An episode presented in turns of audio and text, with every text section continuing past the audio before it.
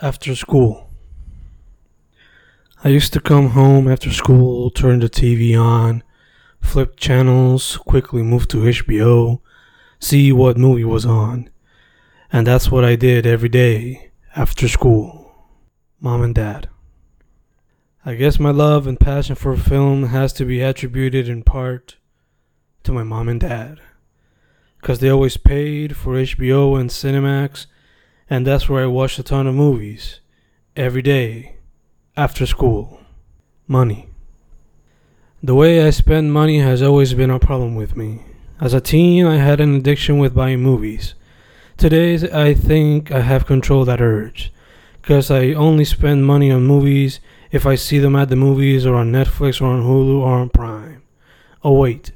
I guess I haven't been able to control myself too good, have I? Oh well. At least it's less cash. At the movies with dad. Last time I watched the movie with my dad at the movies was a double feature Iron Man and Indy Jones 4. Sadly, that hasn't been repeated again. Or maybe it did when we watched Dark Knight Juntos. But I can't remember if that was before or after the double feature. Donde, by the way, se quemó la cinta de Iron Man. Yup, People had seen it so much, the film burned midway. But it didn't matter, because I was with my dad, and we were having a blast. Mufasa. People fuck around a lot in the internet, and yes, there are multiple memes about this. But fuck, I'ma say it. Mufasa's death was shocking as a kid. Toy Story.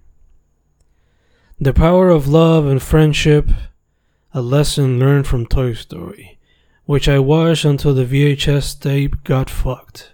Yup, truly addicted, which is why I love 2 and 3 as well. But who didn't?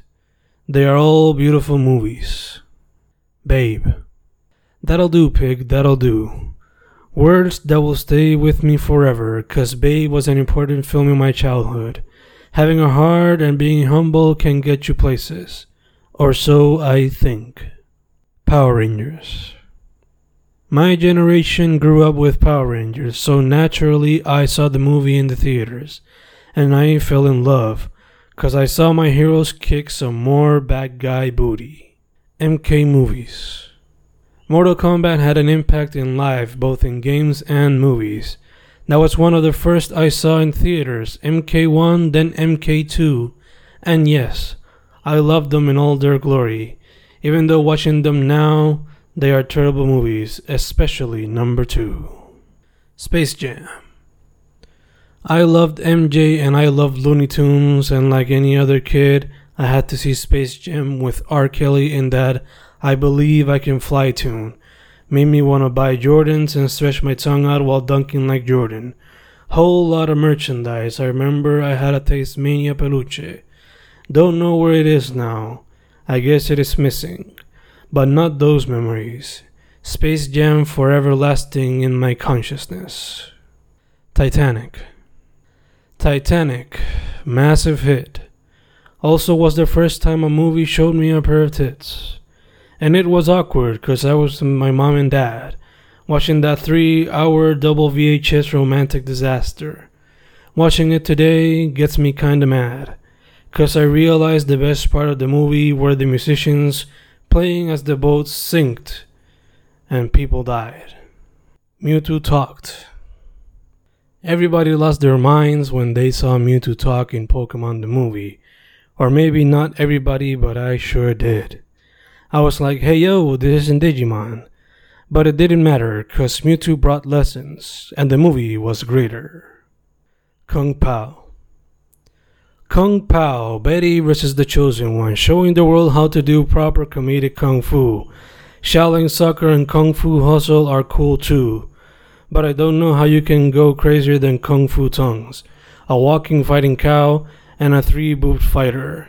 Kung Pow, highly underrated if you ask me, 2000s comedy classic. Freddy Part 1 Freddy's coming for me and he's coming for you. I used to sing that because I love Freddy Krueger and I still do.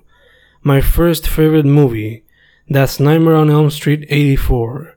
quickly fell in love inspired to do movies by myself, or so I think. Freddy Part 2 Freddy vs. Jason was a movie I was looking forward to as a teen, and I loved it. Looking back now, what a huge disappointment. What came after was even more disgusting. Goes to show, don't mess with the OG circa 84 Freddy.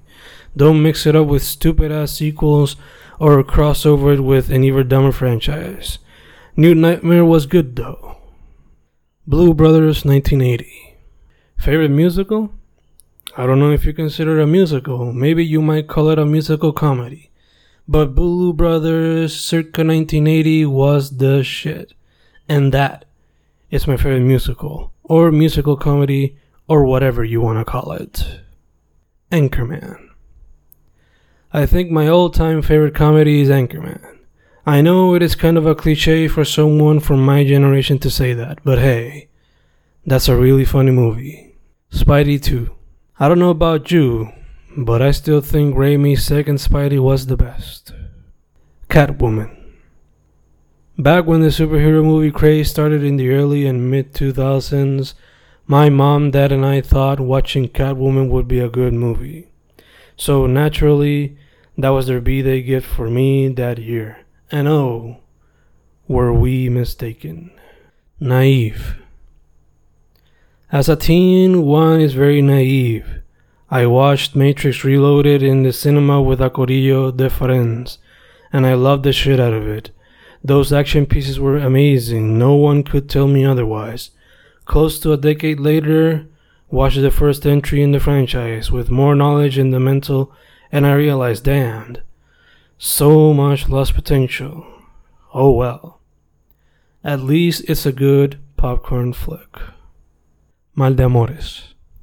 I never thought my isla could have its own film industry until I saw Mal de Amores. This film gave me fire to never give up on that dream of being a filmmaker. Old Boy 2003.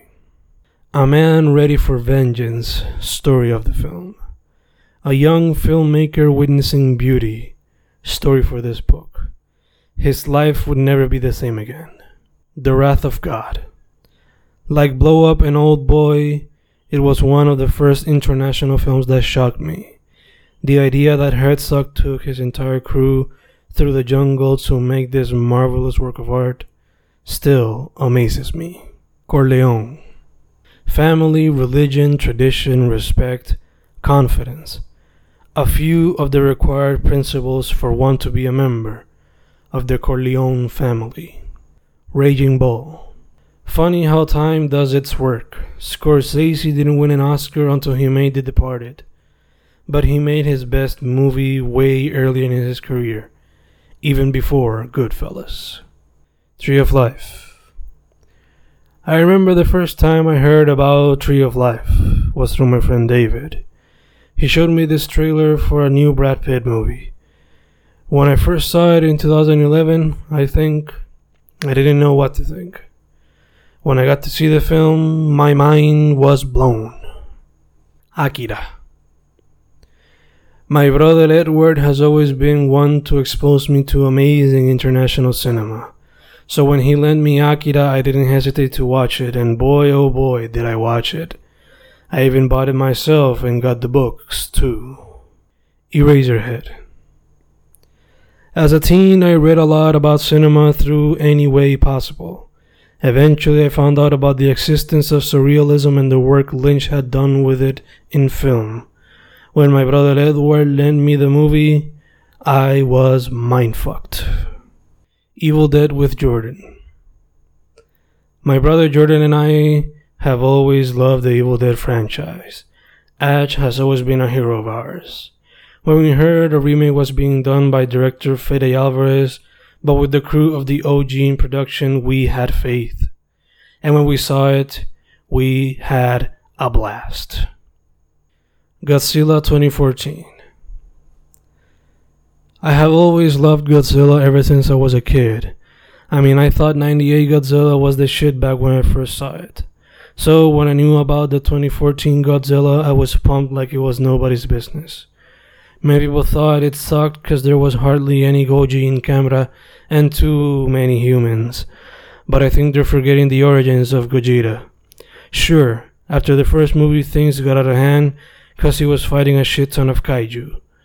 But in most, if not all movies, Goji and the other kaiju don't appear much. They only appear for like 20 to 30 minutes of the movie. But anyway, I digress.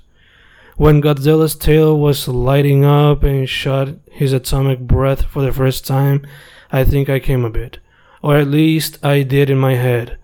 Like I felt my mind explode and I jumped out of excitement in the theater. Just ask my homie La Bestia. He'll tell you. Skyfall. I had never been a Bond fan until I saw Skyfall. Yeah, sure. I had played GoldenEye, but I never fell in love with the movies. Then I saw Skyfall, and damn, that was just beautiful. Fury Road is better than Hateful Eight. The last movie to leave an impact in my brain was Mad Max Fury Road. QT is one of my favorite directors, but I'm sorry. Hateful Eight didn't touch me as much as Fury Road did. That film is still in my head. People need to get in check. People need to get in check. Stop going to see shitty remakes. Craven. R.I.P. Mr. Craven. Thanks for inspiring me to be a filmmaker. One man film crew. As a teen, I read all I could about Robert Rodriguez's one man film crew approach.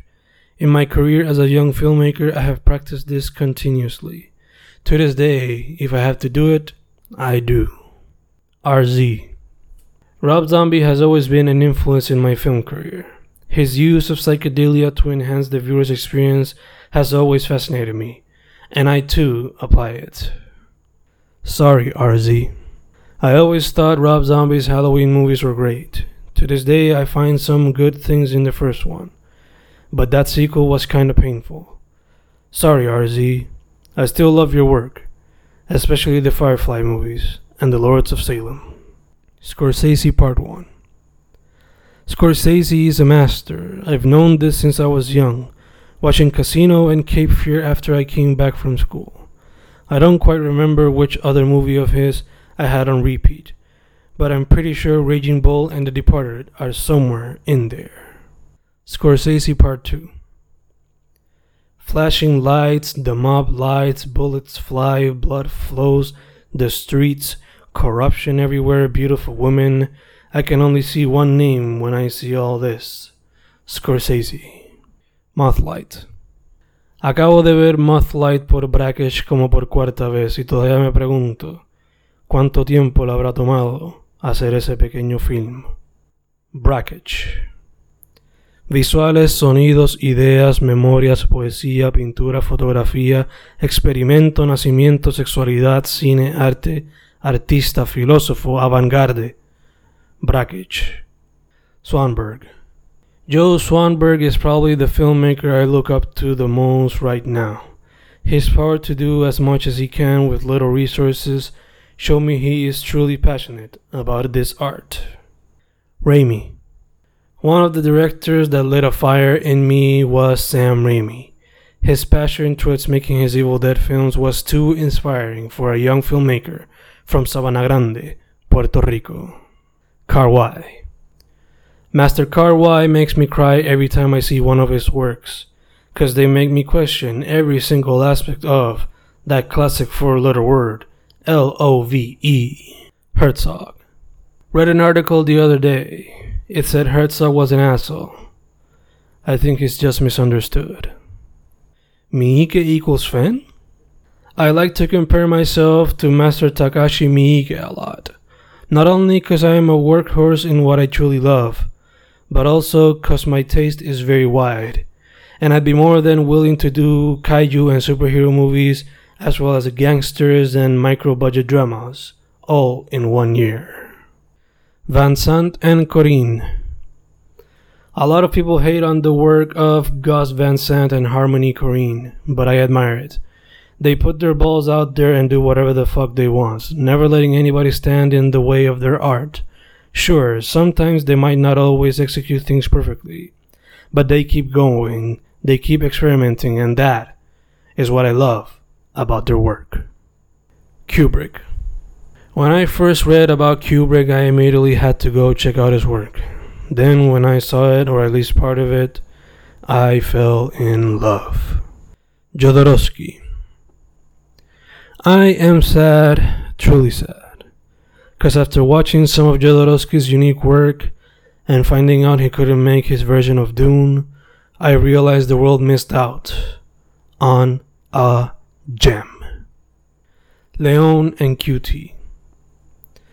Leone and QT are up there as my two favorite directors. I know it sounds cliche as fuck, but I'm sorry, I just love their work. However, when I make my own works, I highly ever apply their techniques, or maybe I do, but I'm not dándome cuenta. Hmm. It's been a while since I last made a movie. Maybe I should go back to that and analyze my work more carefully. He was gonna. When I read that Leone was gonna do a Quixote movie starring Eastwood and Wallach as Quixote and Panza, I almost cried. Vicky was just that. He was gonna. What's next? Cinema is changing drastically. I remember VHS and DVD, then came Blu ray and digital, then Netflix, Hulu, Prime, even YouTube Red. It makes you really think what's next? Dumbass. I started off doing stupid shit. I started doing a long feature with my friends, doing dumb pranks and stunts like the jackasses we admired. We wanted fame, and I would constantly ask myself if it was worth it and I would always think twice before uploading videos to the net, even though I did anyway. And I would always ask myself if that was filmmaking de verdad. Today, I look back at those formative years, and although I kinda regret the stunts a bit, I'll never regret the experience of making Dumbass. Yes, the movie was first called Dumbass, but later to CDR, because the experience brought us all together as friends, and we had a lot of fun. And when I say a lot, I mean a lot and because as a filmmaker I grew. I grew and I learned my way through a video editor, even though it was Windows Movie Maker. 37 pages in papel de argolla. 37 pages in papel de argolla. That's how long my first movie script was, even though I wrote it in the form of a play. It was supposed to be a slasher. To this day, I still work on it, trying to perfect it, and now it has over 90 pages. Draft number? Uh, I have no idea. Taller de Cine en Caguas. My dad knew my passion for film was great, so one day he took me to a Taller de Cine en Caguas. Yup, he waited for me for six to seven hours while I got some free lessons on cinema. They were kinda helpful. I mean, I did meet my first cinema mentor there, Professor Leonard. The chat. One day, I think it was my freshman year of college, I went to Professor Leonard's office and had a chat with her. I did this a few times with her during the year, but this time the chat was very particular. I asked her how hard it would be for me to make a long feature. I had been watching a lot of Evil Dead and other horror movies, so, naturally, the film was gonna be a horror film. She asked me what were some of my influences, and I quickly told her QT, Raimi, Smith, Scorsese, Craven, and Carpenter. Just a few. Then she gave me her POV on the subject.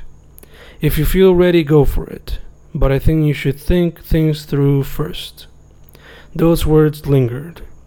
I didn't finish the first draft of the script until a year after, and I was planning to do the movie in the summer break.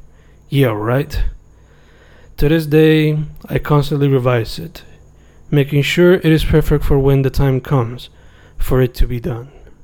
Cool characters. QT is one of my favorite directors. You probably know this by now. After I watched Reservoir Dogs and Pulp Fiction, my mind was blown. How could such cool characters exist in film? Then I started my research and looked up many of the films these inspired, from Lock, Stock to Snatch and even the Boondock Saints. I love those movies, still do, because they showed me cool characters could exist in film, and not just in comics and games. World building. Growing up as a teenager loving films, I fell in love with the films of indie filmmakers like QT and Kevin Smith. The idea of world building had always been fascinating to me, since I read a lot about how Marvel and DC did it, and how even Capcom constantly did it. Never had I seen it in film till I saw it in QT and Smith's works, and that shit blew my mind. To this day, I still write movies that have some form of connection, or at least they do in my head. I fear what I might do. Sometimes I truly fear that I'm losing my mind. Howard Hughes in The Aviator. So many things I want to do, way too many things. I slowly lose my mind in the sea of thoughts and the newsfeed social media provides. Another sea of fast paced waves filled with thoughts.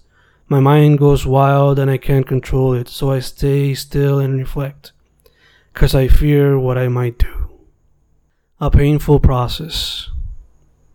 People are just mean and selfish. They're monsters. Eggs in the Boxtrolls. That's what social media can show, how nasty people can be, and we have always known this. But the explicitness of it all can be a painful process to dissect. WWWTB there's nothing wrong with being scared, Norman, as long as you don't let it change who you are. Grandma in Paranorman. There are millions of reasons in the world for us to be afraid of doing what we want to do and who we want to be. A lot of isms can hold us back. A lot of hate, too. But if we let it conquer us as a people, we will never be who we want to be. Fucking do it. Get a goal, get a plan, and get up off your ass. Johnny Wu in Pain and Gain. Sometimes ambition is not enough. Talking shit isn't the same as doing shit. I have been a victim of this, of talking shit but not doing shit. And it hurts. And it hurts like a motherfucker. So I want you to know that if you really want to do something, then you must not only plan, but get up off your ass and fucking do it. Real fucking love.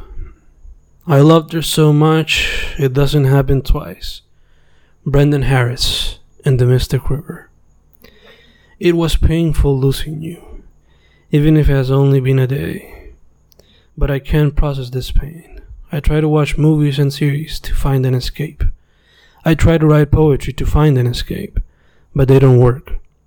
You always find a way into my thoughts, and I see you every time I come to the phone and it hurts. It really fucking hurts. I believe it to be real love. Real fucking love. It is scary. Civilization is crumbling. Bill the Butcher in Gangs of New York. We can see it every day and in a variety of ways, but we decide to pichar and not do anything about it.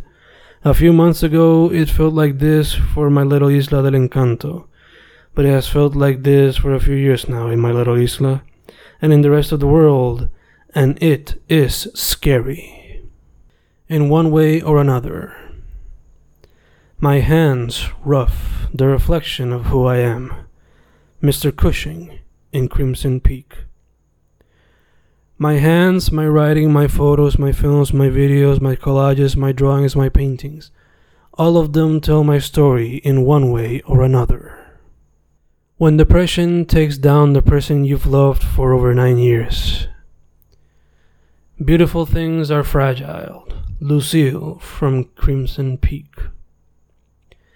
That's what my mind shows me when I read your texts right now. A beautiful specimen who is as fragile as glass. I love you so much. I hate reading you being so negative. But that's what depression does. It can take down even the most passionate and positive of people. But that's what I'm here to do right now. I'm here to listen and be your shoulder to cry on because I love you. And communication is just another way for me to show you my love. A little more. You make you. Eggs from the Boxtrolls. This is the type of advice I try to tell everybody I know friends, family, students, peers, everybody. But maybe I should advise myself and practice what I preach a little more. Like Red. They just leave every day, and I just look back at our days in La Mesa and I look at myself here, stuck in the place we met, not doing anything to move forward, except for writing this poetria, and think for myself. I guess I just miss my friend, like Red did in Shawshank. A favor. Favor gonna kill you faster than a bullet. Carlito Brigante from Carlito's Way. Looking back at my college career, I see the biggest favor I've done in my life just so people I love would feel proud, just so people I love would have a sense of my security, denying my happiness over theirs. A favor that I somewhat regret because with it, I have wasted a lot of time, but without it, I wouldn't have had found about a few of my passions. So sure, favors can kill you, make you waste a lot of time, make you feel like shit, but every time you decide to do a favor, try to look back at it and see if you earned anything out of it. Perhaps you'll find some beauty. Perro sato. Perro sato, perro sato.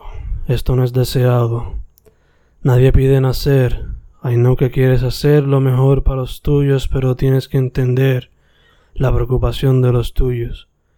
I know que no quieres irte, perro sato joven sin inocencia, obligado a ser hombre culpado por errores de tu padre, perro sato, corriendo a tierras desconocidas para darle a los tuyos, un sacrificio de muchos de la isla del espanto, una vez llamada Isla del Encanto. I am Jane Doe. A company makes millions yearly, rapists and pedophiles get satisfied. Children suffer endlessly, families suffer endlessly. The people fight against exploitation. The court fails to understand. There's freedom of speech. There's crime. Why defy common sense? This is America. The 7 5. There are always gonna be good cops and bad cops. Despite all of the horrible scenes we've seen across the years, it is always fair to say not all are bad. However, when you look at the acts by Dowd from the 7-5, there's no wonder why anybody, especially New Yorkers, fail to trust the cops. All cops are human, and like any human, they make mistakes. But when they continue to defend corruption and greed, one can't help but question them. All the time. The American Meme she was the first of this kind. Today, millions look to be the next American meme, the next instantly famous celebrity. Some put it all out there, no more privacy. Others grind their way to it, suffering from burnout in the process. They all share one thing they can rise quickly and fall just as quickly. That's just a part of the American meme. Once upon a time in Hollywood. It feels like these are the last days for Rick Dalton, Cliff Booth, and Sharon Tate. But little did they know that a late night in Hollywood would bring their fairy tale lives together and change them in a completely unexpected way. Who killed the world? Who killed the world? Immortan Joe's wives from Mad Max Fury Road. The Amazon burns, Africa burns, California burns. Hurricanes turn stronger every year. Cyclones become more common every year. War never ends. Greed drives us insane. The waters come closer and closer and closer. Garbage piles and piles and piles. Contamination all over the world, and then we question who killed the world? Un poco feo. Sometimes you have to lose yourself before you can find anything. Lewis from Deliverance. I lose myself in improvisation, looking to find ways to grow, but I just find self imitation and I get stuck. So I tackle other mediums like painting and film, trying to place my foot firm. But it's always hard. But if I cry, I'll never get far. So I continue metiendo mano Nadie me quita el mambo, escupiendo versos, tirando pintura, tirando fotos, haciendo grabaciones, explorando lo que nunca he hecho y lo que nunca he visto, siempre buscando purpose, a ver si yo existo, y al final de todo siempre veo un artista imperfecto, un poco feo. Todos terminamos igual. But maybe everyone's a little bit ugly, maybe we're all just dying sacks of shit, and maybe all it'll take is one person to just be okay with that, and then the whole world will be dancing and singing and farting, and everyone will feel a little bit less alone. Manny from Swiss Army Man. Aunque tratamos de ser perfectos como nos enseñan en las redes, siempre descubrimos que somos imperfectos. Todos somos feos, todos somos real, si nos damos la oportunidad de fallar y si no pensamos tanto en el qué dirán y nos permitimos soltar como peces en el mar, tirando peos y hablando de cagar, a la vez con temas de amar y crear, porque al final todos terminamos igual en la tierra, dejando el ciclo continuar. Déjate llevar. It just doesn't matter. Tripper from Meatballs. Al final todos terminamos igual. ¿Por qué nos debe importar el qué dirán? ¿Por qué no disfrutar y dejarse soltar y dejarse amar y crear y crear? Al final todos terminamos igual. Que se joda lo que digan. Déjate llevar. Dale paso a la felicidad. We're both acting in the theater of life, I mean. Wallace Ritchie, from The Man Who Knew Too Little. Hoy día en especial queremos poner frente y demostrar una imagen flawless y espectacular, una imagen falsa que ya cansa, vendida a todas las masas como generaciones pasadas. ¿Qué pasa? ¿Por qué no descubrirte y aceptarte? Suéltate y búscate. No tienes que actuar, no unirte y fabricar. Eso hace para crear, ¿por qué no improvisar? Tendrás felicidad si te guías de real. Quién sabe las aventuras que te pierdes por mantener un fronte. Baja el escudo, no unir por seguridad. Dale paso a lo real, dale paso a la seguridad. Memories. Memories were meant to fade, Lenny. Mace from strange days. We try to document our lives in every single way possible writing, photography, film, art, social media, you name it. We try to keep those memories, those thoughts, those ideas, those stories, all of it, in one way or another, for a variety of reasons. We wish to look at the past to remember a particular moment in time. Sometimes we do it in order to learn. We never really know why we do what we do with our memories. The reason always changes. I guess I'm too young to answer this question, so I'll have to wait till I am a man of old age. Mira el fuego. Too much fire gives birth to nothing. Gol from Nausicaa of the Valley of the Wind. Mira el fuego en las Amazonas, mira el fuego en África, mira el fuego en Cali, mira el fuego en todas partes y no reflexionamos, todo lo ignoramos y luego nos quejamos de que nada mejoramos. Mucho fuego no trae vida, simplemente la destruye. Solo mira cómo fluye y todo lo destruye. Al fin del día. Evil destroys itself. Goemon, from Lupin III, The Castle of Cagliostro. Al fin del día todo pecado es atacado, solo mira la historia y analiza los imperios. A cada gobierno se le fue la mano y al colapso llegaron. Hoy día esto persiste y si no analizan su pasado quedarán arrodillados. Greed takes evil so far pero el pueblo nunca se queda callado.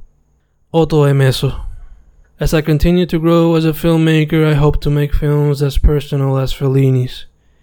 If I ever make a movie that I feel can come close to the greatness of Otto Emeso, I will be proud of myself.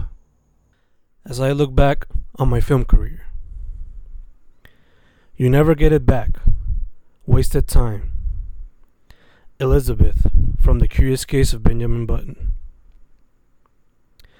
As I look back on my film career, I think about all the time I've wasted doing shit I don't like instead of writing a script, producing it, shooting it, directing it, editing it. Wasting time that I'll never get back. Ideas collecting dust on a pile of notebooks. One of the few regrets I might have in my life. Horror films. I've always loved cinema, but horror films were the first ones that I truly fell in love with. As a teen, I used to view and read them, viewed them glued to the TV, then read about them on the internet. I guess that's why my first favorite movie was Nightmare on Elm Street, then Halloween. They were so fascinating. At least for me, they were, and still are. Today, I still see some of those classic horror movies I grew up watching, like The Thing, Evil Dead 1 and 2, Texas Chainsaw, Psycho, Silence of the Lambs, and Dusk Till Dawn. And I still love them. Maybe it's because I love the entire genre. Or who knows? Maybe nostalgia. Original horror film. Growing up as a teen, I remember the only movies I wanted to do were horror films. Today, I still love them and I would love to do them. But making one that's original and successful is a bitch to do. But I got a few ideas that I think might work. God, these are awful. I sit here looking back at my old short films from high school and early college years, and I gotta say, God, these are awful. But hey, every artist has a start. Early college years. When I started college, I never really cared much for my classes until I started taking the film ones. First was special topics, focused on British film. My short film for that class, garbage. Then it was cinema based off literature. Interesting movies. My short, while it was one of the best in the class, still was garbage in my eyes. Film production class, I was the DP for the short or so it said in the credits, even though all my visual suggestions were thrown out of the window. Garbage. Short film for history part 1? Things looked better. Good team, good communication. It had to be based off of a film genre style of movement that emerged prior to the 50s. We chose slapstick, basing our work mainly on Chaplin and the Stooges. It was a fun one day shoot. 3.5 out of 5 in my eyes. History Part 2 My homage to Kurosawa by making a Boricua period film involving Jibaros, but with a very similar plot to Rashomon. That was another fun one. It was a hot in the sun but still fun one. A 4 out of 5 in my eyes. And in that time I made some shorts here and there. Flora and Freedom. Today I can't work too much on my personal film projects due to work and academia. But I look back at those early college years and I'd say I didn't waste too much time, even if some of the results weren't too good at times. Some is better than none. I have two notebooks filled with a shit ton of ideas to be done in various forms of media. Most of them are films. Should they be all produced? A lot of people say no. I definitely will not be able to produce at least half of them because some of them are very expensive to do, and I doubt I'll ever get the cash to do them. But I think and I want to do as many as I can do. Like with my poetry, I can leave a legacy, a mark in this world. Even if it is with films that might not touch many but some, but hey, some is better than none. Cameras. I've had a few cameras in my young career as a filmmaker. As a teen, I started with a point and shoot, con la que hice mis primeros cortos back in high school. Then I had a camcorder, con lo que hice mis primeros cortos when I started college. And finally, I got a DSLR con la que he hecho mis cortos ever since. A esa le saco el jugo hasta que no deba más. Transcripts. Making transcripts from interviews is probably one of the worst jobs a filmmaker can have. To all those editors out there who are valiant enough to do this, I salute you. I love, but I hate. I love, love, love, love, love, love, love making movies, but I hate the editing process. Yes, it can be fun and you can be creative as fuck in it, but fuck, it can be tedious and everlasting. But hey, it is part of what makes a movie good or bad. Edward. I gotta thank my brother Edward a lot. If it wasn't for him, I wouldn't be exposed to a lot of great indie and foreign cinema. When I first met him, I thought we were at the same level as far as film knowledge goes. I thought by me being into the surrealism and other avant garde movements, I was on par with his knowledge of foreign cinema. but after years of friendship, I've gotten to know this man's deep love for the art form even more.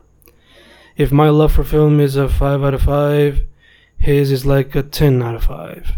So I thank you and love you for inspiring me to continue working on the craft. Aleto. Getting to know you and having you as a brother in not only film but in life is a wonderful experience, man. Your passion for creating and critiquing the art form marvels me. It shows me that I should get more in touch with this side of my artistic spectrum. That I should up my game, that I should do this craft as much as I love poetry, as much as I love myself. Because the only way for me to continue to evolve and become a better filmmaker each day, I gotta see it and read it it be a part of my everyday life. A tattoo in my batata means shit if I don't really apply and show my love for the art form. I gotta stop having un and get organized so I can continue practice. To get better in this craft, so that one day I too might be successful. Like you, Eddie, and Fran, who, even though are still growing, are still better than me. Fran. I look up to you, my brother. Your beautiful eyes can capture the most minimum detail and show it in all its perfection. I envy you and your beautiful detail capturing eyes, but that envy is all admiration. That envy is fire that lights me up to be a better filmmaker. It makes me practice, it makes me work hard, it makes me think hard, it makes me, it makes me. I will never evolve. TV is on. What am I watching? Same movie as yesterday? Damn, I gotta stop. Look for new ones. Cause I will never evolve doing this shit. Balance, you are a bitch. So I look at my computer and I see I have well over 50 film projects in different phases of production. Most of them, of course, in the phase of development hell, because they have been written but they haven't been produced because I'm either broke out of cash or broke out of time. What the fuck am I supposed to do? Wait till I finish my degree and then do them, or slowly produce at least one per semester. Fuck, it's hard. Balance, you are a bitch. My two passions. Just like I struggle with academia and poetry, sometimes I struggle between poetry and film. My two passions. I don't know, but I guess muse comes in different ways and times. Sometimes you gotta express yourself in one way and then on the other long. I currently find myself in a state where I am doing videos I don't care much about. But hey, at least they're educational and they pay me. Soon, hopefully very fucking soon, I will be able to organize my shit and do another personal short film, cause damn it, it's been a while. A long fucking while. Hace tiempo. Hace tiempo que no hago cine. En verano filmé la fiesta y todavía no he podido editarla. Too much unrelated shit to do. No me permite. Zero time. Tengo para bregarla. Triste me pone because I've wanted to do something new. Athlete mentality towards the craft hace una y otra en mente. Varias movies esperando a ser hechas, pero time me hace falta. Too much unrelated shit to do. Y eso me frustra. Pero mente clara enfocada. Cine siempre en la mente y libretos listos. Tengo que organizarme para trabajar duro y crear historias visuales. Maybe one day. To my name, I have written well over 10 long feature films. Have they been produced? Nope. Are they good? In my eyes, nope. In others, I don't know. Will they ever be done? One day. Maybe one day. Last summer, Jennifer Love Hewitt was cute as fuck last summer. She was also a killer. She and her friends would have avoided so much trouble if they had reported that accident. But dumb kids are gonna be dumb. Resident Evil. If there is one game I've always wanted to adapt into a movie or series, it is Resident Evil 4. Knowing that I have no position in Hollywood, and after watching the entire live action film franchise, the opportunities of me getting to do that are slim to none. Hashtag sadface. Chucky. I've never really been a fan of the Child's Play Chucky franchise. I've always wanted to be silly. After rewatching everything up till Curse of Chucky, I can understand why people in the late 80s and early 90s were afraid of the serial killer possessed doll. But everything from the third till the fifth is pure comedy, especially four and five. However, I think they did something special with Curse of Chucky. They were able to make one of the best direct to video horror sequels in maybe forever. Kudos to Don Mancini and his crew for sticking to the material. Bring on the next one. Final Destination. Death comes to everyone, so why even try to cheat it? Just try to do as much as you can with it. Although I can understand why you would freak out if you had seen death coming to everyone, including yourself. Before finishing this franchise, I wanted a compilation of all the deaths, because they are all freaking hilarious. Once I finished the fifth and final film, I was satisfied. The filmmakers celebrated the franchise's campiness and success by providing a compilation of all deaths to the tune of ACDC. Thank you. Thank you for all the laughs. Underworld. I've never read the comics, but this film could have probably been used as a metaphor of the race wars that have occurred through time. Basket Case. We'll be together forever. Don't worry, we will. If that's what really makes you happy, we will. I don't need anybody else in my life. This is all just you and me, brother. Just you and me. Death Wish. How many loved ones must a man lose before he feels suicidal? For Paul Kersey, not enough, for he always came with one thought in mind vengeance. Cold blooded, merciless vengeance. Three colors white. Love can make you do crazy things, but sometimes you gotta realize that it is best to let go. Three colors blue. I hope no daughter or cousin of mine has to go through what Julie Vignon had to go through, losing her husband and daughter and having to learn that he had impregnated another woman. It takes huge strength to live through that. They live. They live, we sleep. Yes, indeed. Which is why people like Trump and Ricky won our last elections, and now we are killing each other over it. We gave them a winning chance by sharing all sorts of articles and media related to them on social media. To better explain my point, I'll add this Facebook post I wrote a while back as part of this thought. If the Trump administration continues with its actions, it might just be either one of the best or worst things to happen to the country. Either way, America deserves it. The constant sharing of his good and bad actions on social media alone gave him a free campaign. It could have been avoided, but instead people continued to give him a free space in their news feeds. But I'm not a political expert. This is just a brief opinion slash analysis. Let's see what happens in this continuous circus. In the mouth of madness. Is the media in all its forms as strong as they seem? Can they drive us to madness? Can they truly make us act against each other? Perhaps. But it is up to us to decide what we do with such information. That equals Mufasa. Landy and I couldn't wait to see this movie in the cinemas. We were both huge fans. So when The Lion King was brought back to theaters, we just had to go and see it. Mufasa's death was always a scene that would break me, and that night was no exception. I had never really known why I would cry whenever I'd see that scene. But after that night, I found out why. I was Simba and my dad was Mufasa, and losing my dad is one of my biggest fears. Atonement. I cried at the end of Atonement and I didn't realize it till now, but I did cause we almost lived through the same experience. United 93. I watched United 93 and remember that early morning in September. I was in fifth grade and my teacher got a call while she was teaching us history or maybe math or maybe Spanish. I didn't know what was happening, but when she came back, she was all teary.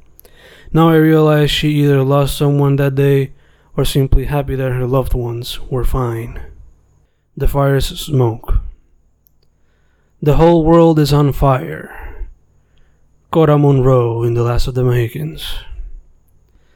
That's how the last few years have felt like. Nothing but a blaze of fire where chaos reigns, where people are left without homes, where people leave their homes to find other opportunities, where crime runs wild, where corruption is master, where people die, where order doesn't see a glimpse of light, and we live under the darkness of the fire's smoke.